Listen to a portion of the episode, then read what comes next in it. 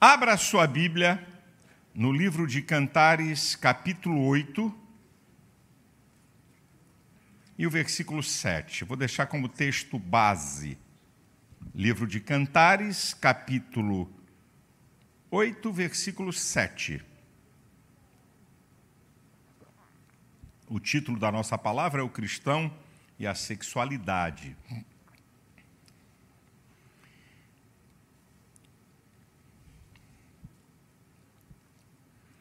Cantares, capítulo 8, versículo 7. As muitas águas não poderiam apagar esse amor, nem os rios afogá-lo. Ainda que alguém desse toda a fazenda da sua casa por este amor, certamente o desprezariam. O livro de Cantares, ele mostra a relação tanto sexual e amorosa de Salomão com a sua esposa Sulamita, de uma uma, uma, uma linguagem viva, uma linguagem bela, uma linguagem apaixonada. Não venham para cá torcer teologicamente, dizer que o livro de Cantares é um livro que fala uma figura de Cristo com a igreja. Negativo. É um livro que fala da relação sexual de Salomão com a sua esposa e do seu amor para com ela. Essa aqui é a base. Agora, para a gente começar aqui de maneira bem sintética, você tem que entender a diferença de sexualidade para sexo. A sexualidade, ela envolve toda a vida do ser humano. Ela se manifesta através de palavras, de gestos, de afetos, de carinho. Não exclusivamente do ato sexual. Sexo é aquilo que define anatomicamente a sua diferença de masculino e feminino, a definição né, que você é ou do sexo masculino ou você é do sexo feminino. Você não pertence a nenhuma outra categoria a não ser uma dessas duas.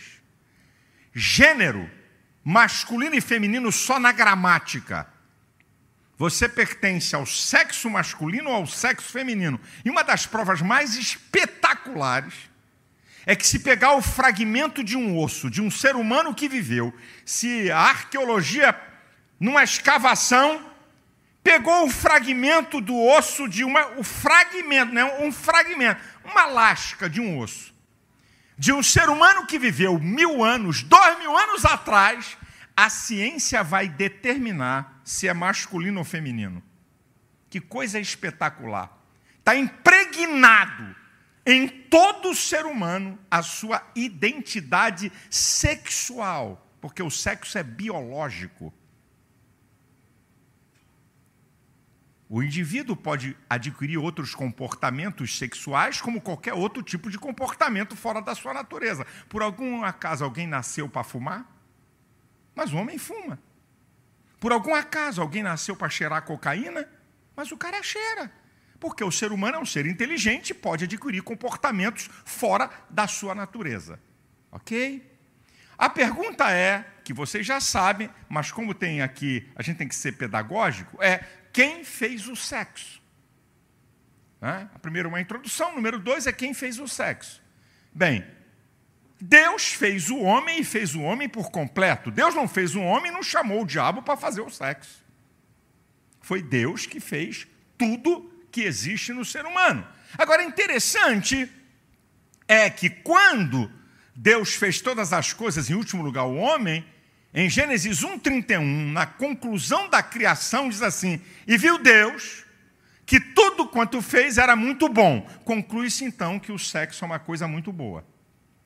Porque tudo que Deus fez é muito bom. Certo? Uma outra coisa aqui que é importante, estou frisando mais uma vez, é que Deus fez macho e fêmea. Deus não fez andrógenos ou bissexuais. E a imagem de Deus é refletida no macho e na fêmea, como de Gênesis 1, 27. Macho e fêmea os criou, a sua imagem e semelhança. Portanto, o sexo feminino não é inferior ao sexo masculino. ambos representam a imagem de Deus. Há agora, em número 3, uma outra pergunta para a gente responder. Para que Deus fez o sexo? Primeiro, foi Deus que fez o sexo. Então, número 3, para quê?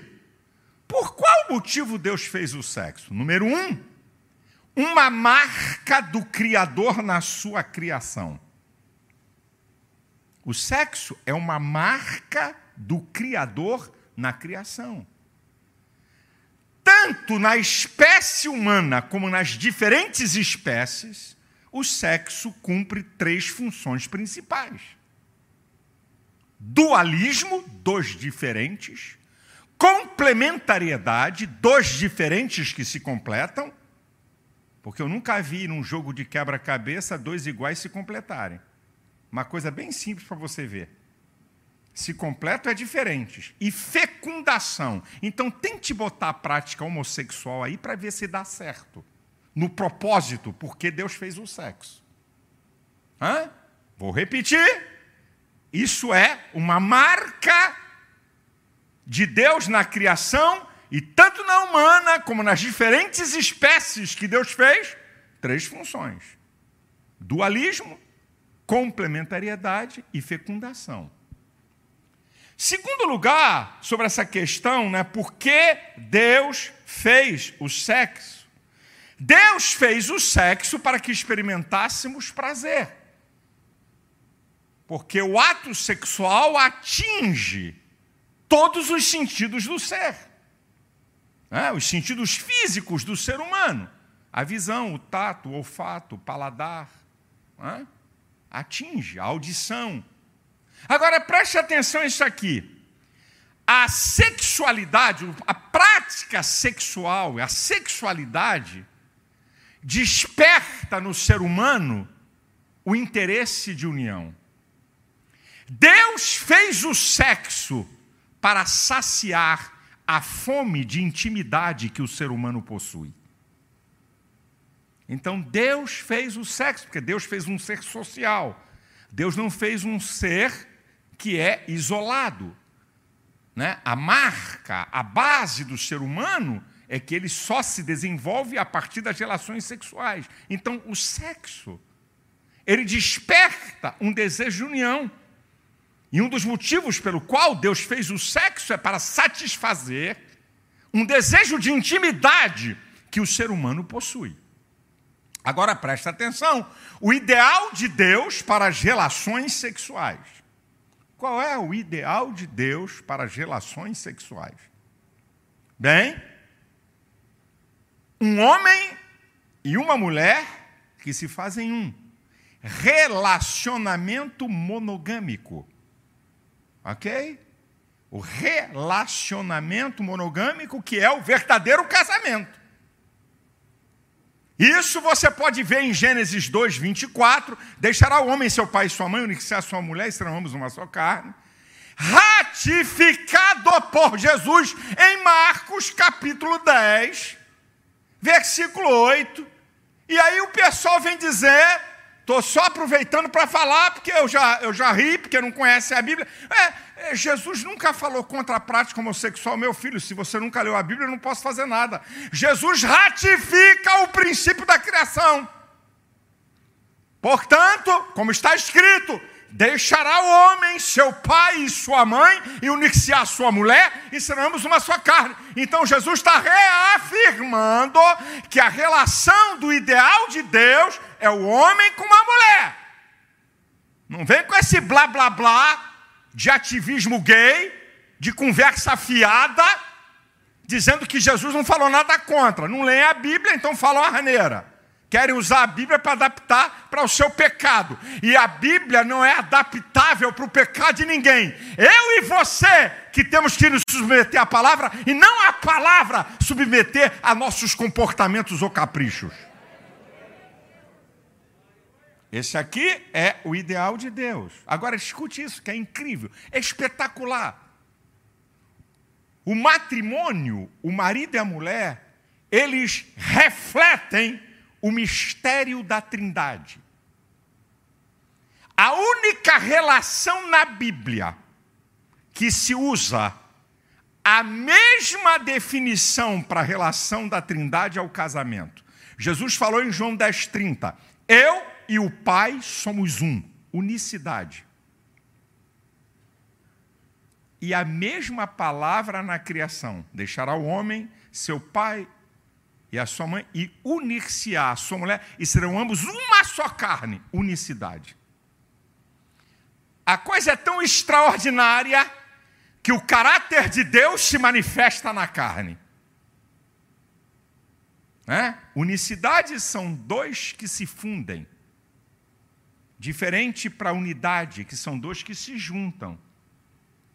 Unicidade é isso aqui, unidade é isso aqui. Diferença muito monstruosa.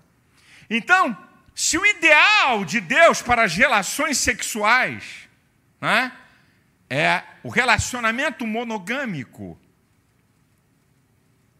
e aí então você faz uma pergunta, não é?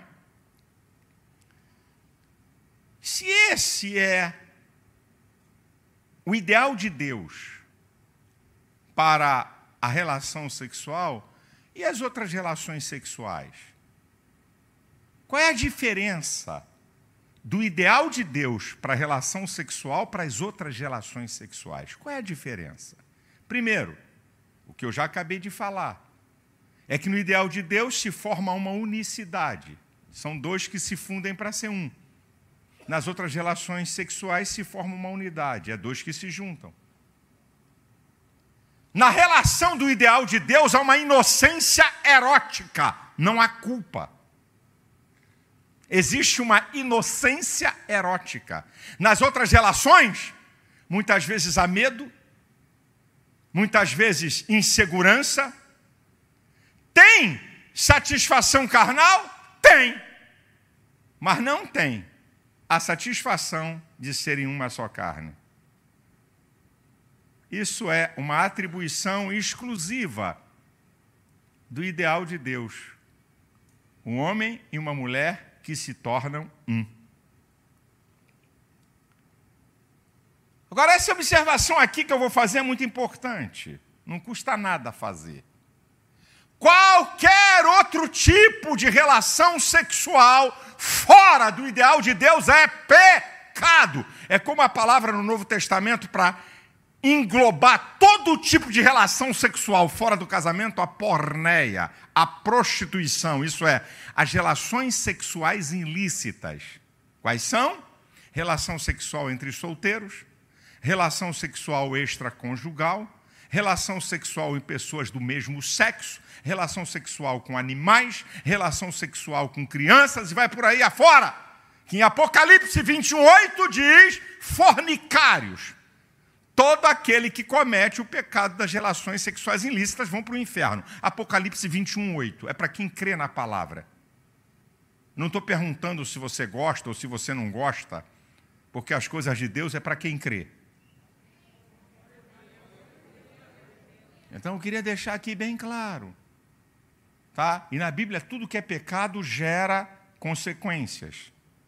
Não tem conversa. Agora, Vamos para princípios da intimidade. Vamos sair do Antigo Testamento, que eu estava aqui em Cantares, e agora você vai para 1 Coríntios capítulo 7. Vamos lá, me acompanhem, por favor. A Bíblia é um espetáculo. Vamos para os princípios da intimidade. E o pessoal pensa que a Bíblia é um livro retrógrado.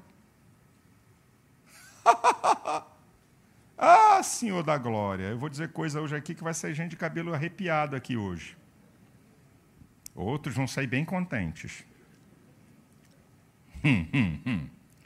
Vamos lá para os princípios da intimidade. 1 Coríntios capítulo 7 é do versículo 1 ao 5 e vamos acompanhar.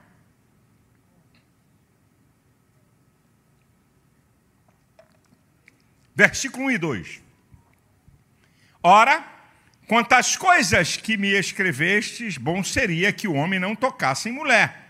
Mas por causa da prostituição, isso é da porneia, das relações sexuais ilícitas, cada um tem a sua própria mulher. Está aqui Paulo ratificando a criação que Jesus falou. E cada um tem o seu próprio marido. Então, Paulo, da abertura, já está dizendo: ó, se você pode viver sem mulher, ok. Mas se não, é melhor você ter do que você cometer o pecado que vai levar você para o inferno e vai te separar de Deus. Essa aqui é a primeira dica que o apóstolo Paulo está dando. Agora, olha que lindo o versículo 3. O marido pague à mulher a devida benevolência e, da mesma sorte, a mulher pague ao marido. Isso aqui significa o marido satisfaça sexualmente a mulher e a mulher satisfaça sexualmente o marido. Casamento não é satisfação sexual de apenas um dos lados. Está aqui na Bíblia. Eu estou citando Bíblia, B-I-B-L-A. Não estou citando o livro de Flávio Joséfo, ou do doutor Van Han, o teólogo não sei quem. Eu estou falando da Bíblia. Estão fazendo uma exegese do texto, a interpretação do texto. Que Paulo está falando aqui de princípios de intimidade. Agora escute, versículo 4, esse aqui é quentíssimo. A mulher não tem poder sobre o seu próprio corpo, mas tem no marido. E também, da mesma maneira, o marido não tem poder sobre o seu próprio corpo, mas tem na mulher. O apóstolo Paulo está dizendo que o corpo da mulher é inteiramente do marido e o corpo do marido é inteiramente da mulher. Ô oh, manto! Aqui, eu estou lendo a Bíblia para você. O que você tem que entender é é que se um pertence ao outro totalmente, o que pode ou não pode na relação sexual é problema desses dois que se tornam um. Você não se faz um com o pastor da igreja. Você não se faz um com a tua mãe ou com teu pai ou com o conceito daquela irmã santa. Você não se faz um nem com Deus. Nem com Deus você se faz um. Você se faz um com o cônjuge.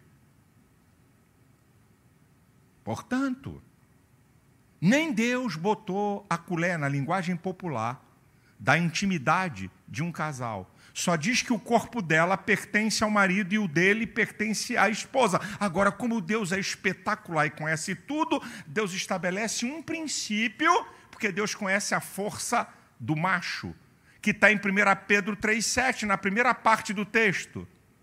Ah? Marido tem as relações sexuais com suas mulheres com entendimento, dando à mulher a preferência. Senhoras, gostaria de informar que quem tem a preferência sexual são as mulheres e não os machos.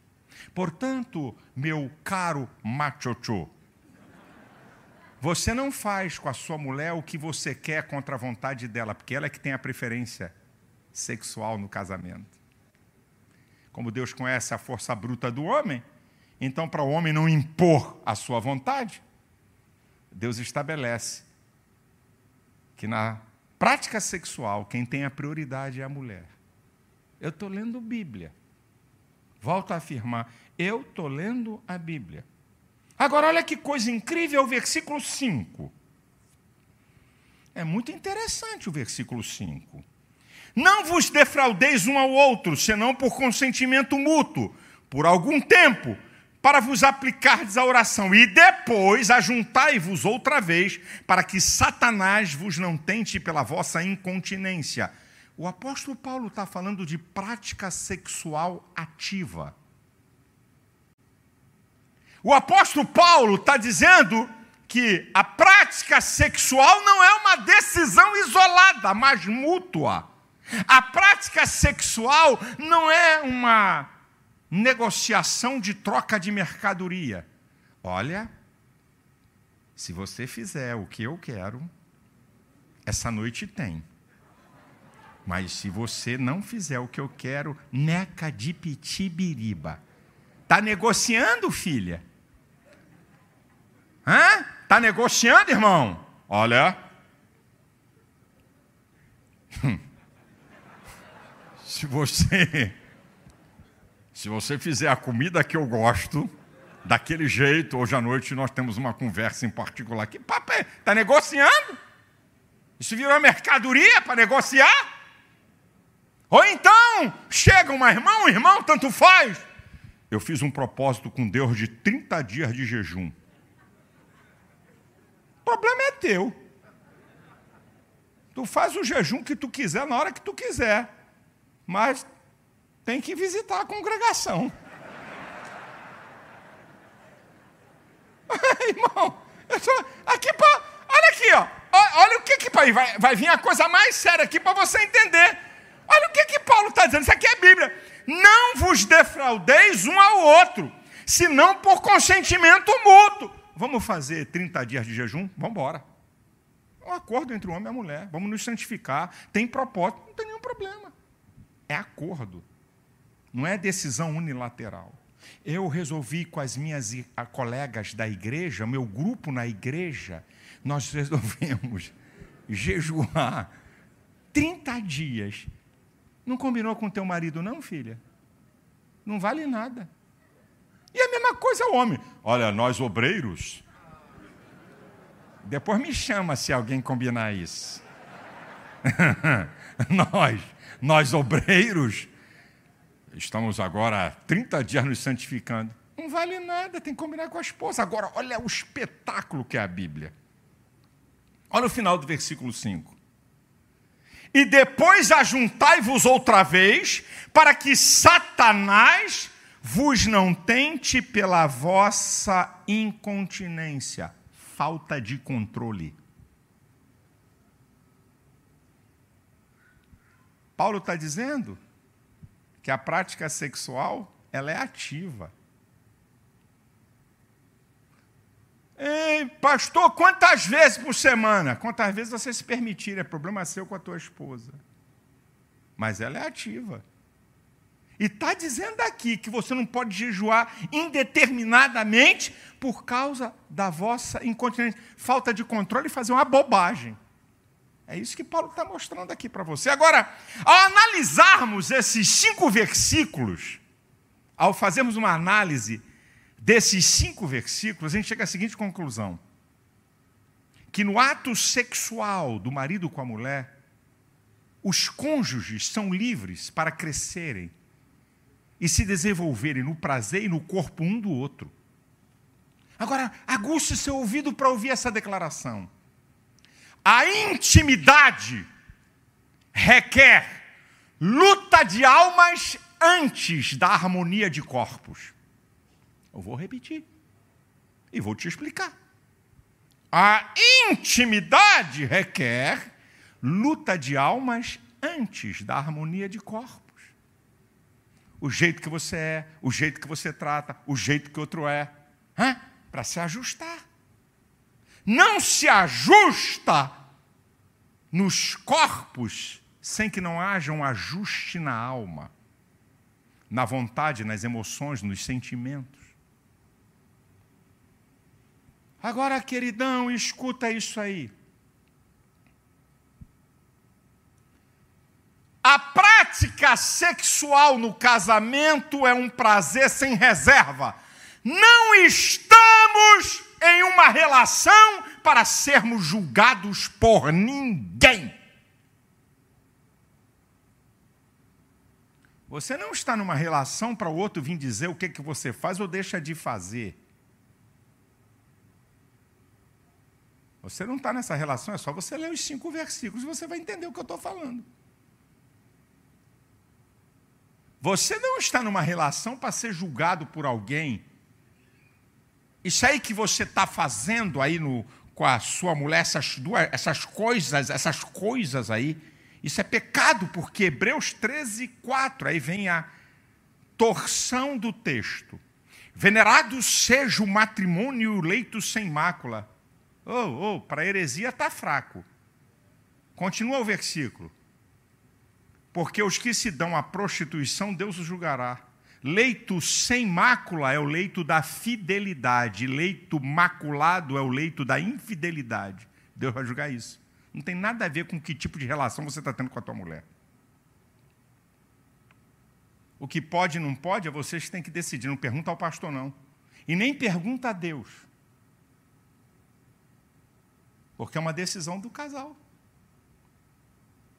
É porque minha bisavó, ou melhor, minha tataratavó passou para tarará, e depois passou para trisavó, e passou para bisavó, e passou para minha mãe, tudo que pode e que não pode. Bem, um bando de atoladas. Porque, primeiro,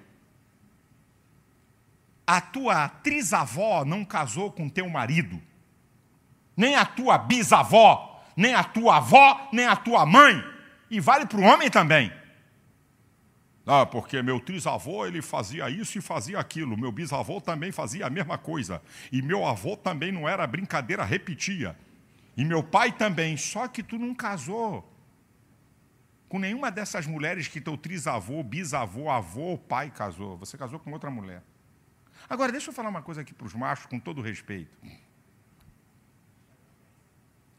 É evidente que quem tem a preferência na relação sexual são as mulheres, já está aqui na Bíblia, já citei 1 Pedro 3,7.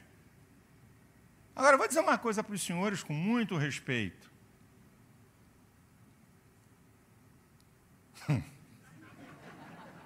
Irmão, com todo respeito, onde é que um homem inteligente que ama a mulher não leva a mulher para êxtase que ele pode ter na relação sexual. Meu filho, tu está muito fraco.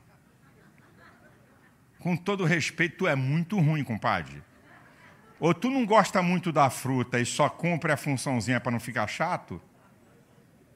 Porque o que, que um homem não leva uma mulher, rapaz? Não precisa de violência, não precisa de estupro. Eu vou dizer coisa séria aqui. Vocês sabiam que tem mulheres no casamento que são estupradas? Você está pensando que eu estou falando aqui uma brincadeira? Eu sei o que, é que eu estou falando. Eu sou pastor e sei o que, é que eu estou falando. Mulheres que são estupradas no casamento.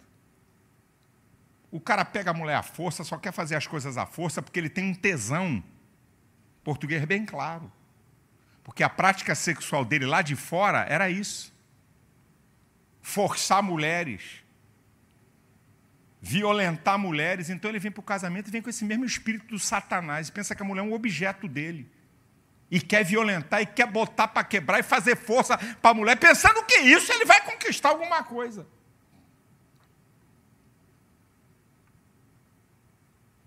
O que é que um homem com inteligência, com afeto, carinho, amizade, relacionamento, somebody love,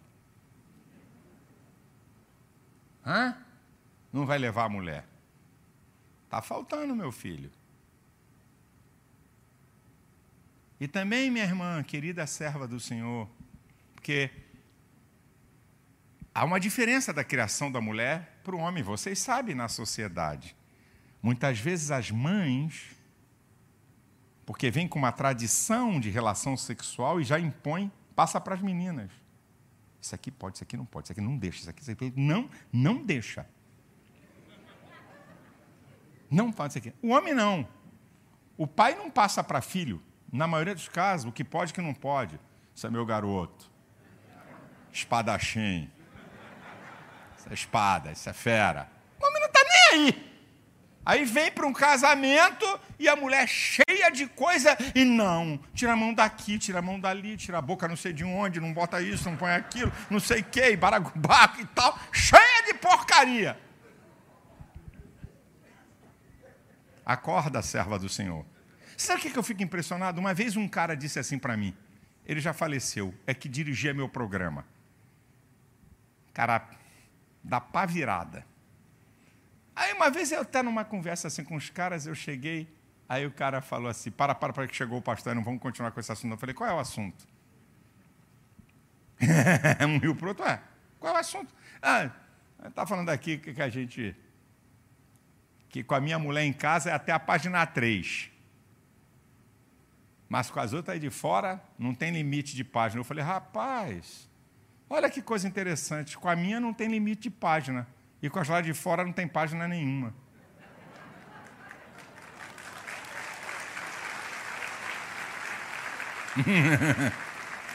Aí gancho. Falei, rapaz, você acha que Deus fez um homem para viver em unicidade com uma mulher, cheio de besteira, Igual eu vi um filme agora dos judeus ultra-ortodoxos, judeus ultra-ortodoxos, que o cara, na hora de ter relação sexual com a mulher, vem, vem com coberta, vem com tudo em cima, cobertor, coberta, tudo, nenhum pode ver o outro. Negócio de maluco, cara. Cheio de tabu e a cabeça cheia de fantasia. E a hipocrisia com os metidos a santo que tinha vida devassa fora da igreja, aí vem para a igreja e ele acha que porque ele tinha aquelas práticas com devassidão lá fora, então aqui essa mulher é a santa das santas. Não posso fazer nada porque eu fazia lá fora. O problema é seu, o que você fazia lá fora com as prostitutas, meu chapa? Você quer colocar tua mulher no mesmo balde? Querer comparar a tua relação com a tua mulher com a, com a relação do que? Com a mulher lá de fora? E por causa disso, aqui a minha mulher, então eu fico só imaginando o que eu podia fazer com essa serva. Eu só fico pensando, mas não vou fazer. Então o idiota é você. Porque, como eu disse, no casamento é uma inocência erótica, não há culpa. Agora, um outro assunto aqui, porque daqui a pouco eu vou te mostrar na Bíblia, eu vou voltar para Cantares, para relações sexuais explícitas. Não é implícita, explícita, vou te mostrar na Bíblia. Problemas sexuais que atingem homens e mulheres. Né? Uma coisa bem, uma pincelada bem rápida. Tá? Mulheres. Muitas vezes a questão hormonal da mulher que vai gerar baixa de libido, certos tipos de remédio que a mulher pode estar tomando para combater uma doença que vai diminuir a libido, e também o período da menopausa, que diminui a libido da mulher. Vou falar aqui coisa só da mulher. De homens, né? problemas sexuais de homens. Até 30 anos de idade, a ejaculação precoce, que é produzida por insegurança e ansiedade exacerbada. Disfunção erétil em homens abaixo de 50 anos pode ser produzida por hipertensão, estresse. Tá? Estresse. Homens acima de 50 anos podem ter disfunção erétil por né, por alguns motivos, não é? diabetes, questões hormonal no homem também, baixa de testosterona, também por problemas graves na próstata. Agora, questões sexuais em homens e mulheres, depressão e traumas.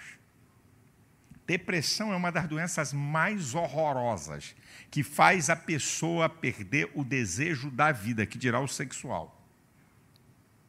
Então a depressão é um instrumento poderoso contrário à prática sexual. Se perde prazer, se perde desejo. E não é porque o cara é frouxo, quando se diz o homem. É porque ele precisa tratar da depressão, ou traumas que a pessoa carrega, ou de abusos, traumas na área sexual. E por falar nisso, aqui na igreja sede, aqui, aqui no Rio, nós temos um irmão, psicólogo, especialista em traumas. Especialista. Com três, quatro sessões, ele tem, pelos traumas que ele passou, como é que Deus levou ele a estudar isso, com três ou quatro sessões, usando técnicas, ele desvencilia uma pessoa de traumas. Como é o nome dele, Lisete? Cadê ele? Fica aí de pé aí, o cara. Alexandre. Ali, ó. Ele é psicólogo. Aí. Não tenha, obrigado, Alexandre. Não tenha vergonha de pedir ajuda, não. Uma coisa do homem. Homem tem medo de médico e de hospital. Está aqui minha esposa, estou pregando na frente dela. Meu filho, se eu sentir alguma coisa normal, eu corro para o hospital e para médico. Tem não. Hum, morro aqui, mas não vou.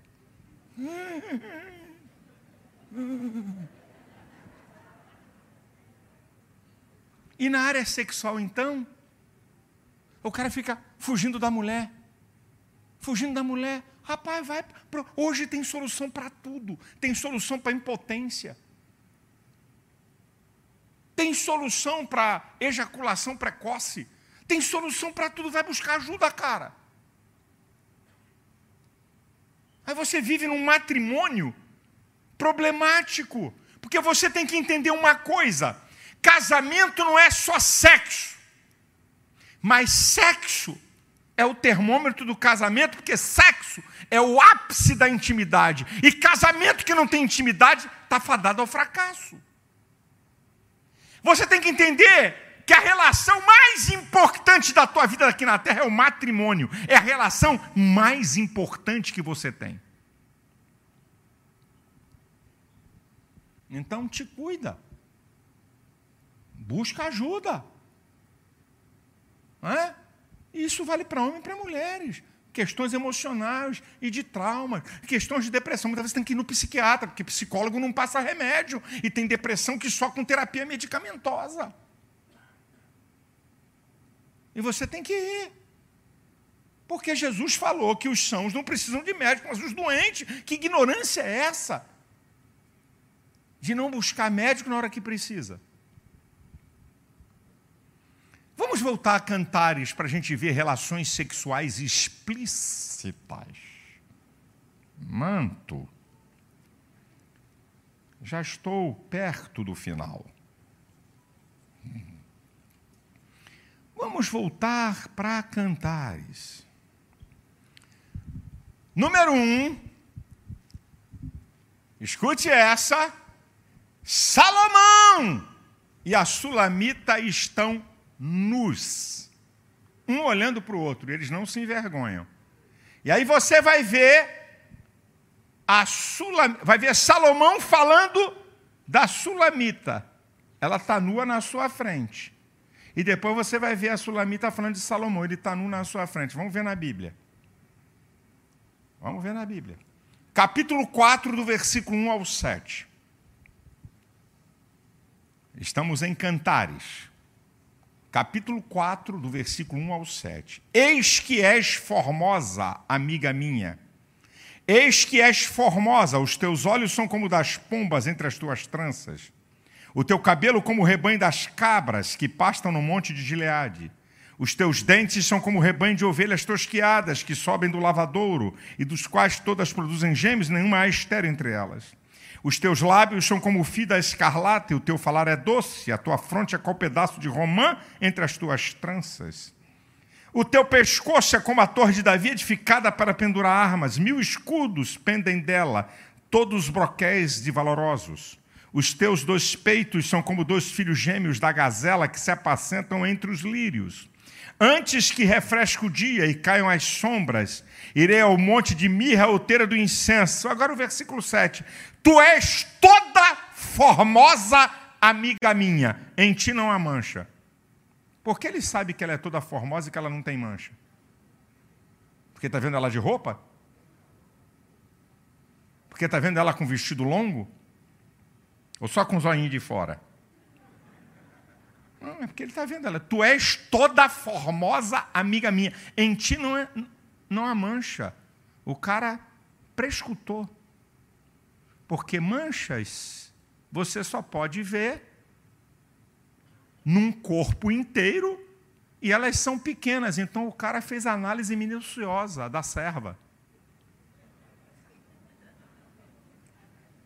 Ele está vendo ela inteiramente nua. Agora vamos ver ela falando do Salomão inteiramente peladão. É, meu irmão, isso aqui é Bíblia. A Bíblia, a Bíblia é um estouro. Capítulo 5, do versículo 10 ao 16. Agora ela vai falar sobre ele. E é, é, é interessante a linguagem, eu te explico o que, é que significa. O meu amado é cândido e rubicundo. Sabe o que, é que significa isso? Ele é claro e avermelhado. O meu amado é cândido e rubicundo, aquela pele avermelhada. Ela está vendo ele inteiramente nu e você vai ver aqui. O que, é que ela vai dizer? Ele traz a bandeira entre dez mil, a sua cabeça é como ouro mais apurado, os seus cabelos são crespos, pretos como corvo, os seus olhos são como das pombas junto às correntes das águas, lavados em leite postos em engastes, a sua face são como um canteiro de bálsamo, como colinas de ervas aromáticas, os seus lábios são como lírios que gotejam mirra, as suas mãos são como anéis de ouro que têm gastadas as turquesas, o seu ventre como alvo marfim, ele é branco, é um cara brancão, coberto de safira, as suas pernas como coluna de mármore fundada sobre bases de ouro. Ah, meu senhor, o seu aspecto como Líbano, excelente como os cedros. Eu vou te dizer o que é isso aqui. O seu falar é muitíssimo suave. Sim, ele é totalmente desejável. Tal é o meu amado e tal é meu amigo, ó filha de Jerusalém. Como é que ela sabe que ele é totalmente desejável? Ele estava de terno? Estava de túnica. Agora, o que que tu acha quando ela está dizendo aqui, ô oh, mistério de Jesus, o seu aspecto como Líbano, excelente como cedros? Ah, vai ver como é que é o cedro do Líbano. Não curva nem quebra. É duro e firme. Olha o que, é que ela está falando do cara, meu irmão.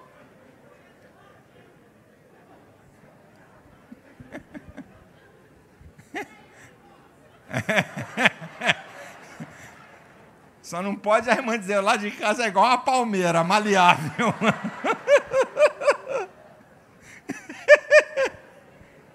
Aí, meu irmão, estou mostrando Bíblia, rapaz. Vamos deixar de besteira. Agora vamos mostrar a relação sexual explícita. Velho Salomão, velho de guerra. Ele não era brinquedo, não, irmão. Besta é tu. Olha o cara aqui, há mais de 3 mil anos atrás. Só para tu sentir o drama de como é que era Salomão. Capítulo 7, do versículo 1 ao 8. Vamos ver ele pegando a irmã. Agora vamos ver o cara pegando a irmã. Está aqui no texto, meu filho. Está na Bíblia, irmão. Que formosos são os teus pés nos sapatos, ó filha do príncipe, as tuas coxas são como joias trabalhadas por mão de artista. Hum, o teu umbigo, com uma taça redonda que não falta bebida, bota Guaraná, irmão! Está aqui, eu estou lendo a Bíblia. O teu umbigo, como uma taça redonda que não falta bebida.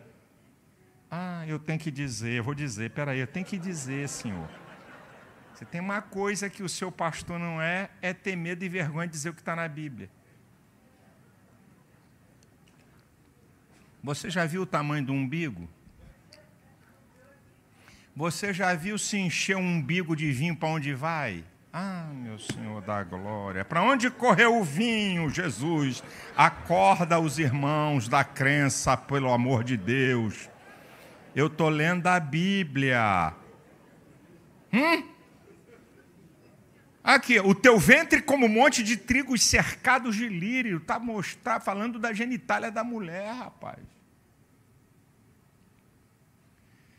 Ai, olha aí os teus dois peitos como dois filhos gêmeos da gazela, o teu pescoço como torre de marfim, os teus olhos como o viveiro de Esbom, junto à porta de Bate-Rabim, o teu nariz como a torre de Líbano, que olha para Damasco, a tua cabeça sobre ti é como o monte Carmelo, os cabelos da tua cabeça como a púrpura, rei que está preso pelas suas tranças, com formosos, com aprazível és, ó amor em delícia. Agora segura aí a tua estatura é semelhante à palmeira, e os teus dois peitos, os cachos de uva. É para quê?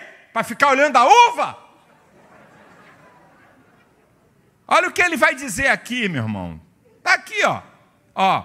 Dizia eu: subirei a palmeira, pegarei em seus ramos, então os teus peitos serão como os cachos na vide, e o cheiro da tua respiração, todo o ato sexual há um batimento cardíaco, há uma aceleração cardíaca. Meu filho, olha aqui o que a Bíblia está dizendo. E o cheiro da tua respiração como das maçãs. Relação sexual explícita. O que você tem que entender sobre a relação sexual, que pecado é fora do casamento. É isso que você tem que entender.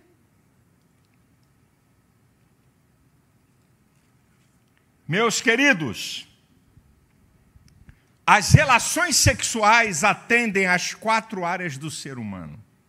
Olha como é que o diabo é terrível para perturbar isso. Para você não se realizar no ato sexual até com seu marido ou sua esposa. Primeiro, na área física. Quando há o prazer, é uma descarga de endorfina, o calmante natural, o mais poderoso calmante que existe. Quando o homem e uma mulher têm um prazer no ato sexual, há uma descarga de endorfina que vai dizer, o cérebro vai dizer para todo o corpo, está tudo bem. Atende a área física, atende a área psicológica, a autoestima a pessoa se sentir desejada e realizada. Atende a área sociológica, porque o casamento que tem intimidade, esse casal reflete isso para os seus filhos e também a perpetuação da espécie. E o ato sexual atende, segura aí, meu irmão, a área espiritual. Não, não, não, não. Sexo com área espiritual, vamos para a Bíblia, 1 Pedro 3,7, eu vou continuar. Marido, tenhais relações sexuais com vossa esposa com entendimento, dando à mulher a honra como vaso mais fraco, para que as vossas orações sejam respondidas. O sexo no casamento atende a área física, psicológica, sociológica e espiritual, gente. Olha por que, que o diabo quer colocar problema no teu relacionamento sexual. Olha o que, que o diabo quer que você viva separado da sua mulher e não tem intimidade. Não tem resposta de oração. Pode jejuar. Pode orar 10 horas por dia. Se você é casado e não tem a intimidade com a sua esposa, tua oração não tem resposta. Eu não estou falando, irmão, por favor, alguém que está com problema, teve câncer na próstata, que qualquer homem pode ter. Aí vem outros problemas, está em tratamento a mulher. Eu não estou falando, eu estou falando do normal, meu irmão. Por birra, por briga, por gênio, por contenda, por machismo, por força, por violência por uma série de dados que faz com que um homem se separe de uma mulher. Eu vou concluir a minha palavra dizendo o seguinte: só para lembrar você que o relacionamento do homem e de uma mulher é comparado à relação de Cristo com a igreja. Efésios capítulo 5, do 22 ao 25. Lá tem os princípios e os parâmetros para o casamento se dar bem. As feministas gostam de dizer que a Bíblia é antiquada. Aí, mulher, obedecei a vossos maridos. Primeiro que isola o texto. Porque na Bíblia se exige mais do homem no casamento que na mulher.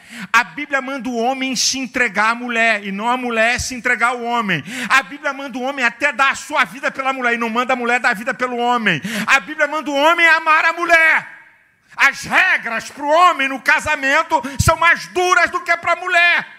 E a obediência da mulher para o homem não é uma obediência cega de um ditador, é obedecer o projeto, obedecer o ideal. Obedecer, porque o homem exerce a liderança, porque toda organização que não tem uma liderança, ela se esculhamba. Até a quitanda do seu manel que não tiver liderança vai para o Beleléu. Então, por princípio organizacional, Deus colocou o homem como liderança, mas não é uma liderança para massacrar a mulher, porque o que, que a Bíblia diz? Que o marido tem que amar a mulher como Cristo amou a igreja. Aqui está o parâmetro. Por algum acaso, Jesus massacra você? Você é a igreja. Você é massacrado por Jesus? Por algum acaso, Jesus pisa na tua cabeça? Então, olha, a relação do homem no casamento com a mulher é que ele tem que se entregar a ela e amar como Cristo amou. Então, ele tem que ser um instrumento para realizar aquela mulher. E porque a Bíblia manda o homem amar a mulher, porque Deus fez homem e mulher, e sabe que a mulher que é amada vai devolver o cara com uma dimensão muito maior o amor. Os parâmetros para um casamento abençoado é esse. Agora eu vou dizer uma coisa que você pode achar doideira, mas eu vou te falar para você entender.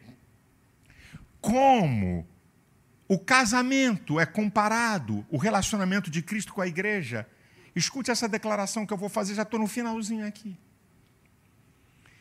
A êxtase do prazer sexual que dura alguns segundos é uma figura uma pincelada, um sinal da êxtase que vai ser da igreja com Cristo na eternidade. Você já parou para entender a analogia de Cristo com a igreja, do casamento do homem com a mulher? Então, o prazer que a mulher e o homem têm, que algumas pinceladas de segundos, é uma prefiguração do prazer que vai durar a eternidade.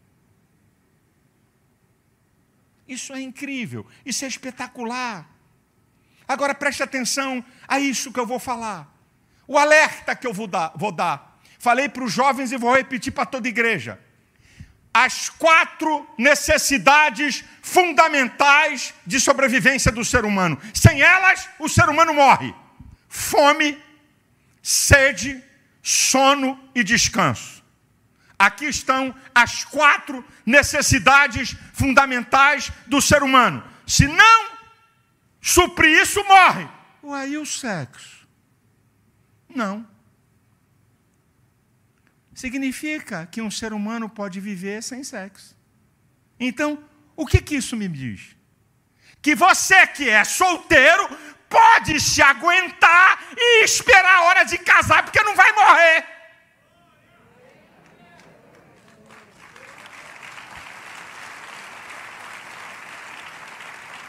Que você que é viúvo pode se aguentar até se casar de novo. Que você que é divorciada ou divorciado pode se segurar até casar de novo.